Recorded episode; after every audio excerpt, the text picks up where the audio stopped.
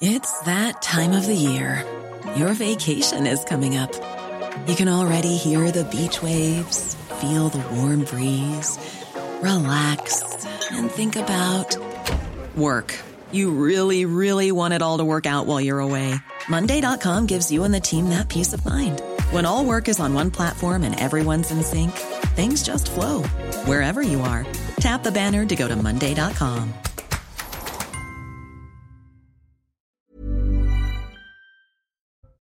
Le cyclone Bellal poursuit sa route après avoir touché l'île de la Réunion. Il se dirige vers l'île Maurice où plus d'un million de personnes ont été surprises par des pluies torrentielles. Le cyclone s'éloigne donc de l'île de la Réunion où l'heure est à l'estimation des dégâts. Gérald Darmanin est d'ailleurs attendu sur place mercredi. Nous ferons un point complet sur la situation dans un instant. Un témoignage exclusif dans ce journal. Le 9 janvier dernier au Havre, une adolescente avait été violemment agressée à la sortie du lycée par un groupe de jeunes filles. Elle avait été frappée, contrainte de se dénuder et la scène avait d'ailleurs été filmée. Ce lundi, quatre suspects ont été interpellés. Pour la première fois, la victime prend la parole, vous l'entendrez. Nous reviendrons dans ce journal sur la polémique autour d'Amélie Oudéa Castera face aux appels à la démission. La nouvelle ministre de l'Éducation nationale tente de calmer le jeu et demande de clore le chapitre. Vendredi, elle avait affirmé devant la presse scolariser ses enfants dans le privé plutôt que dans le public par manque de professeurs. Et puis en Israël, une femme a été tuée et 17 personnes blessées, dont deux Français, dans un attentat à la voiture bélier. L'attentat s'est produit à Hanana, une ville située dans le centre du pays. La police israélienne affirme avoir arrêté deux suspects palestiniens. Nous ferons le point avec nos envoyés spéciaux sur place à la fin de ce journal.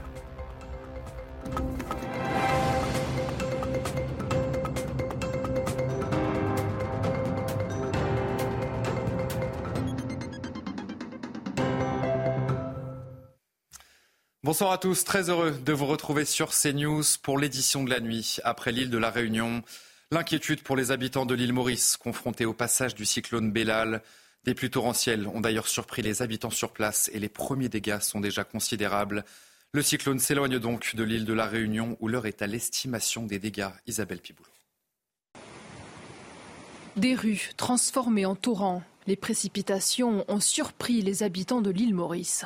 On a été pris vraiment sous des trompes d'eau. Et là, vraiment, c'était euh, une machine à laver, euh, un énorme karcher. Ça tapait très, très, très fort, mais surtout de l'eau. Il y avait du vent, certes, c'est des roches volcaniques, donc l'eau, forcément, ne, rentre pas, ne pénètre pas, donc euh, ça fait toboggan. Pour Louis, il y a eu de gros dégâts, des, des, voitures emportées, des rues entières qui se sont transformées en, Des vagues ont submergé le front de mer de la capitale, inondant tout sur son passage. Un couvre-feu a été décrété à 22 heures.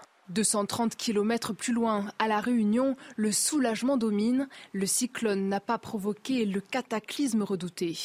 Après avoir frappé les reliefs du nord-ouest, Bellal a dévié sa course sans entrer à l'intérieur des terres. On a eu des forts vents, euh, beaucoup de pluie, mais rien de catastrophique euh, comme ce qui était annoncé en fait.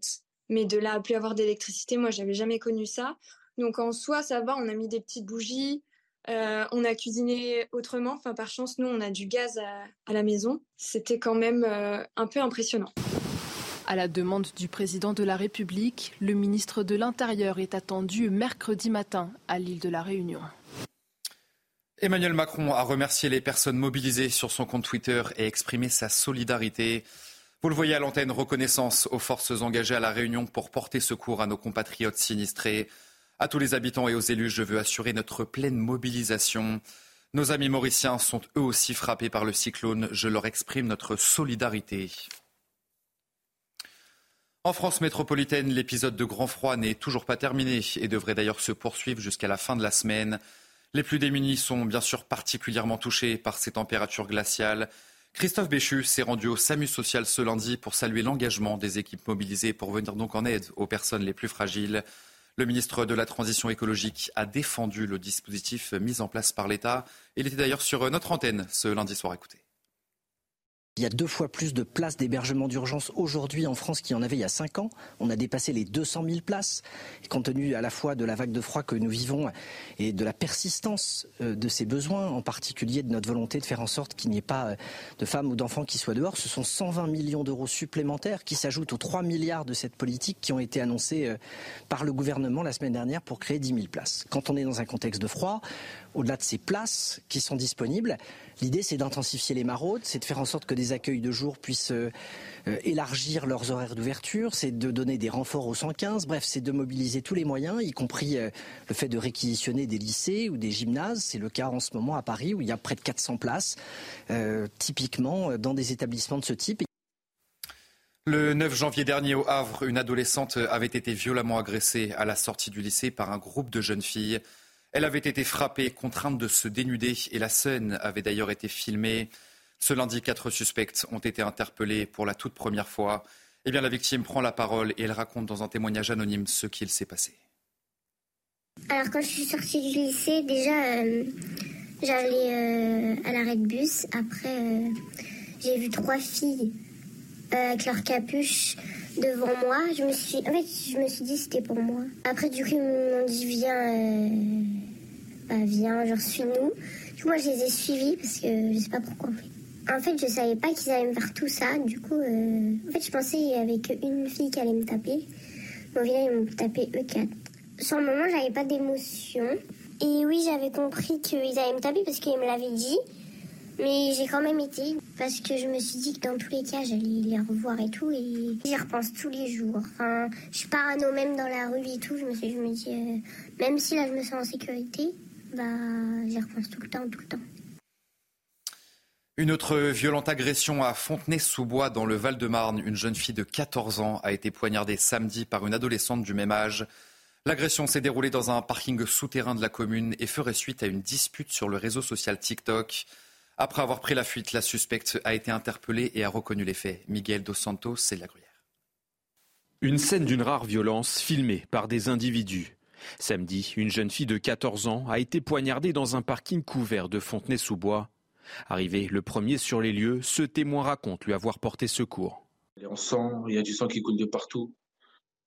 Ensuite, euh, mon pote, il, a eu la force, je sais pas comment il a fait, il a eu la force de, l'attraper, de, commencer à, prendre un tissu, appuyer euh, sur sa plaie. Moi, je suis arrivé, j'ai tenu sa main, je, je, tenais un peu sa tête pour qu'elle reste avec nous. Et je voyais de plus en plus, au fur et à mesure, elle fermait les yeux et elle commençait à perdre conscience. Après avoir pris en charge la victime, le véhicule du SAMU démarre sous escorte policière, moment choisi par des jeunes du quartier pour lancer des projectiles. Une attaque supplémentaire qui scandalise la mère de l'adolescente. Ils ont osé, les garçons, les lascars, on appelle ça des lascars du quartier, nous caillasser, alors que ma fille se vidait de son sang. Ils n'ont même pas laissé les secours tranquilles faire les soins. Ils nous ont caillassés. On s'est dit, c'est foutu pour nous. Ils nous ont détruits c'est fini. Selon les premiers éléments, l'agression découlerait d'un différent né lors d'un live TikTok. La victime est toujours hospitalisée dans un état stable. La suspecte a été arrêtée et a reconnu les faits. Dans le reste de l'actualité, cette nuit, aux assises de Seine-Saint-Denis, trois policiers sont jugés depuis une semaine maintenant pour la violente interpellation de Théo Louaka le 2 février 2017. Ce lundi, la victime a été entendue dans une salle d'audience comble.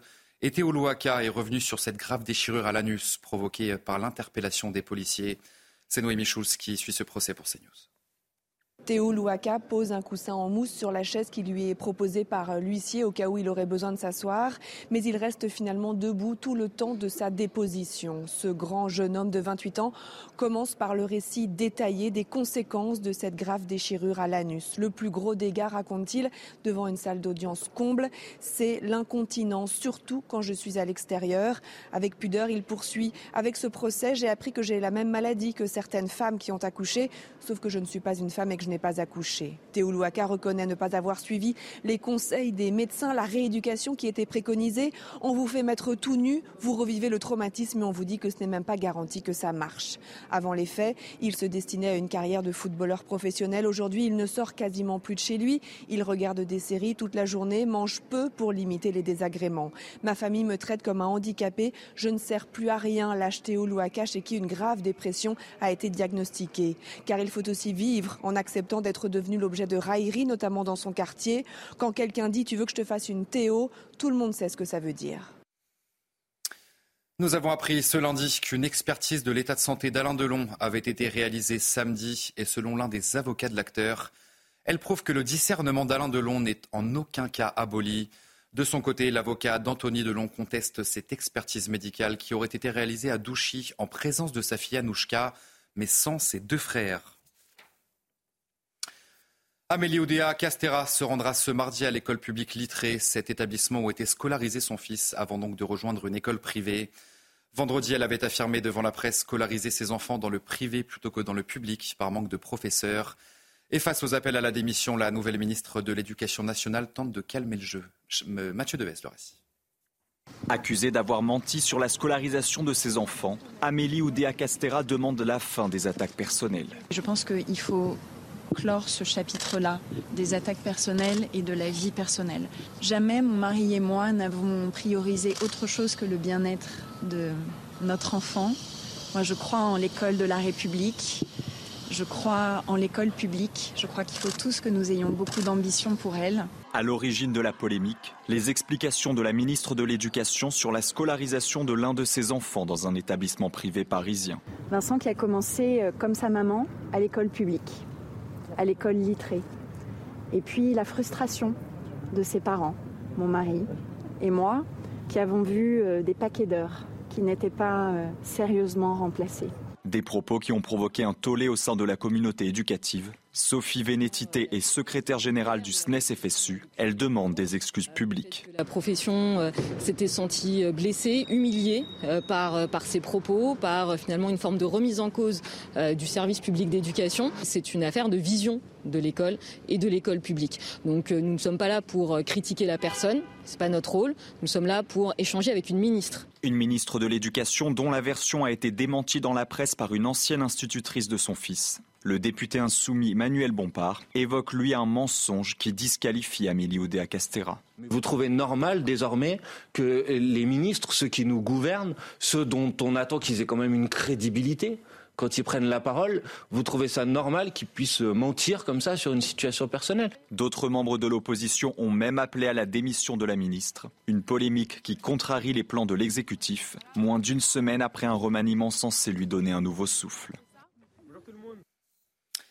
Le Conseil stratégique des Républicains se tiendra ce mardi, une réunion pour officialiser l'exclusion de Rachida Dati, nommé, vous le savez, la semaine dernière ministre de la Culture au sein du gouvernement Attal. Le président du parti, Eric Ciotti, était l'invité du 20h de TF1 ce lundi soir et il est forcément revenu sur la décision de Rachida Dati. On va donc euh, écouter un extrait de cette intervention. Elle a quitté notre famille politique. Naturellement, je ne vous dirai pas ce soir que ça ne m'a pas touché, d'autant que c'est une amie. Euh, ça nous a euh, heurtés. Euh, j'ai trouvé ce choix incohérent avec le maintien dans notre famille politique. On ne peut pas être dehors et dedans. J'ai été élu, nous avons été élus sur un mandat d'opposition, non pas pour une opposition systématique, mais pour servir des convictions, des valeurs. Pour moi, la politique, c'est pas la Star Academy, c'est pas on rentre, on sort.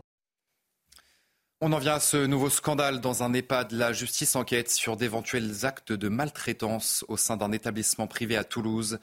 La fille d'un résident de 91 ans a d'ailleurs porté plainte contre le personnel de cet établissement. Jugeant l'état de son père préoccupant, elle a mené sa propre enquête. Michael Dos Santos et Benamou. Perte de poids, bleu sur le corps, Juliette Laure s'inquiète pour son père. Âgé de 91 ans, son état de santé se détériore. Lorsqu'elle interroge le personnel de l'EHPAD où il réside, les explications sont loin d'être convaincantes. On me répondait, bah, vous savez, c'est l'âge, euh, euh, ça marque beaucoup, en plus il est, il est sous anticoagulant. Inquiète, elle décide d'enregistrer les échanges entre son père et le personnel de l'établissement toulousain. À l'écoute, les propos sont insoutenables. Je ne sais pas. Je ne sais pas. Et sinon, vous restez là sur le tapis. Moi, je ne peux pas vous battre. Moi, je peux pas vous lever. Ah non, il n'y a pas de bonjour. Quand tu fais des bêtises, il n'y a pas de bonjour là. Qu'est-ce que tu me fais là? Hein? Non, vous faites Ah non, non, non, non, non. Il a enlevé la culotte en plus, le bâtard. Après avoir pris connaissance de la plainte déposée en octobre dernier, la direction de l'EHPAD lance une enquête interne. La personne à l'origine des maltraitances est immédiatement identifiée. C'était une vacataire qui intervenait la nuit dans l'établissement de, de, Toulouse, qui ne fait plus partie de nos équipes aujourd'hui. Nous sommes intransigeants chez Demusvie, c'est tolérance zéro pour la maltraitance. Plusieurs familles ont tenu à soutenir le personnel de l'EHPAD. Nous tenons à remercier toute l'équipe soignante et administrative. Selon la direction, aucun autre cas de maltraitance n'a été recensé. Et puis on va prendre la direction d'Israël dans ce journal où une femme a été tuée et 17 personnes blessées, dont deux Français, dans un attentat à la voiture bélier. L'attentat s'est produit à Hanana, une ville située dans le centre du pays. La police israélienne affirme avoir arrêté deux suspects palestiniens. Les précisions de nos envoyés spéciaux sur place, Thibault Marcheteau, Fabrice Esner lors de ce double attentat à la voiture bélier, revendiqué d'ailleurs par le Hamas. Une personne est décédée et 17 personnes ont été blessées. Et parmi eux, deux Français, nous informe le Quai d'Orsay, qui ont été hospitalisés dans les hôpitaux de la région. La police communique également sur le profil des principaux suspects qui ont été arrêtés par la police. Ce sont deux cousins originaires d'Hébron en Cisjordanie. Ils travaillaient illégalement sur le territoire d'Israël. De nombreux officiels sont venus sur les lieux pour se rendre compte de la situation, notamment le chef de la police d'Israël. Il affirme que la sécurité va se renforcer dans toutes les villes d'Israël pour éviter de nouveaux attentats. Et puis une partie de la place de la Concorde pourrait bientôt être entièrement piétonne. C'est en tout cas la volonté de la maire de Paris, Anne Hidalgo, juste après les Jeux Olympiques de Paris. Et forcément, cette décision ne met pas tout le monde d'accord. Solène Boulan, Léo Marcheguet. Anne Hidalgo poursuit son combat contre la voiture dans la capitale. La maire de Paris a annoncé que la moitié de la surface de la place de la Concorde ne sera pas rendue aux automobilistes après les Jeux Olympiques de Paris 2024. L'objectif, offrir cette place mythique aux piétons et aux cyclistes. Je trouve que c'est très bien. Je suis euh, pour la piétonisation, euh, je suis du vélo et je trouve que c'est une très belle place qui se fait mieux à pied qu'en voiture. C'est une bonne idée, je trouve qu'il y a trop de voitures. Une décision qui est loin de faire l'unanimité pour ce livreur de la capitale. Là, je suis pas content. Là.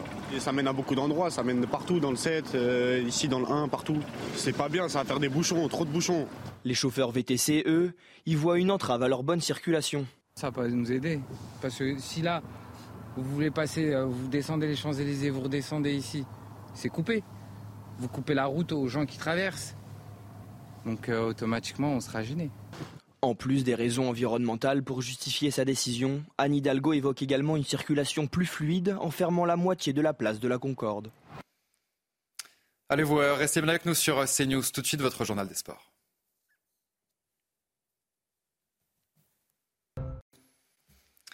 Et on ouvre ce journal des sports avec la Coupe d'Afrique des Nations et la mauvaise opération de l'Algérie face à l'Angola. Les hommes de Jamel Belmadi avaient pourtant bien démarré la rencontre en ouvrant le score dès la 18e minute grâce à Bagdad Bounedja. Mais peu après l'heure de jeu, les Algériens vont se faire surprendre et concéder un penalty transformé par Mabululu. Le score final de ce match donc un but partout. Et puis à la canne, toujours le Sénégal a parfaitement débuté sa phase de poule face à la Gambie. Lancé par le Marseillais Pape Gay dès la cinquième minute, les Lions de la Taranja vont ensuite se mettre à l'abri en seconde période. Lamine Gassama à la 52e, puis à la 86e minute va s'offrir un magnifique doublé pour permettre aux Sénégalais de remporter ce match sur le score de 3 buts à 0. Allez, on passe au tennis dans ce journal des sports. L'Open d'Australie démarre plutôt bien pour les Français, c'est assez rare. Six tricolores qualifiés chez les hommes, deux chez les femmes, dont Caroline Garcia qui n'a pas eu la tâche facile d'ailleurs pour son entrée en lice face à Naomi Osaka. Le résumé de cette première journée, Pierre Magne. Caroline Garcia soulagée. Contre la double vainqueur du tournoi Naomi Osaka, avec 13 aces, la Française s'est appuyée sur une grosse qualité de service et s'impose 6-4, 7-6. Varvara Gracheva, vite fait, bien fait. Succès 6-3, 6-4 de la tricolore face à la Belge Janina Wickmayer en 1h17 de jeu. Chez les hommes, premier tour éprouvant pour Adrian Manarino. Le Français, vainqueur d'un combat de 3h36 face à Stanislas Wawrinka, il inflige 6-0 aux Suisses dans le cinquième set. Ça passe pour le numéro 1 français, pour le numéro 2 aussi. Hugo Humbert élimine le Belge David Goffin avec fermeté en 4-7. Dans une belle ambiance à Melbourne, Gaël Monfils n'a eu besoin que de trois manches pour se débarrasser de l'Allemand Yannick Hanfmann. Prestation solide et première victoire cette saison.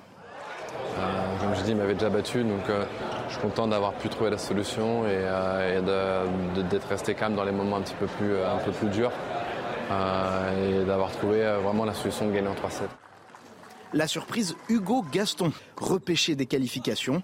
Le 97e joueur mondial a usé des amortis pour battre l'Espagnol Roberto Carballes Baena en quatre manches.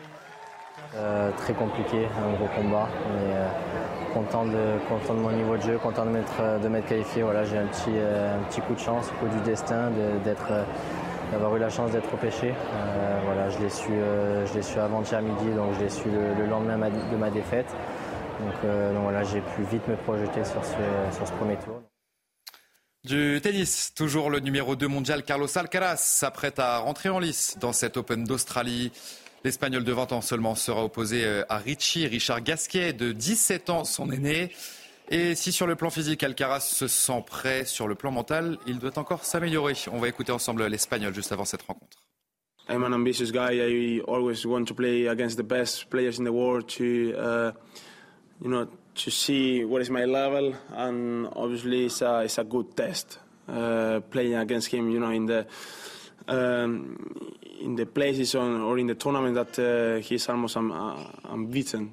Tengo 20 años, soy muy despistado, eh, pues el tema de la puntualidad también son cosas eh, que luego pueden influir dentro de pista, ¿no? Y que tengo que, que mejorar. Y, y, como muchas veces he dicho, eh, primero hay que ser persona, ¿no? Hay que mejorar como persona, así que son cositas que también hay que, hay que seguir creciendo, eh, la puntualidad, el, el orden, el, pues, y, tout relacionado con, con ese tipo de cosas. Allez, euh, vous restez bien avec nous sur CNews. On se retrouve dans un instant pour un prochain journal. Et nous reviendrons bien sûr sur le cyclone Bellal qui poursuit sa route après avoir touché l'île de la Réunion. Il se dirige vers l'île Maurice où plus d'un million de personnes ont été surprises par des pluies torrentielles. Le cyclone s'éloigne donc de la Réunion où l'heure est à l'estimation des dégâts et Gérald Darmanin est d'ailleurs attendu sur place mercredi. On voit donc tout ça dans un instant dans notre prochain journal. Quoi que vous fassiez, faites le bien. Bonne nuit à tout de suite. Retrouvez tous nos programmes et plus sur cnews.fr.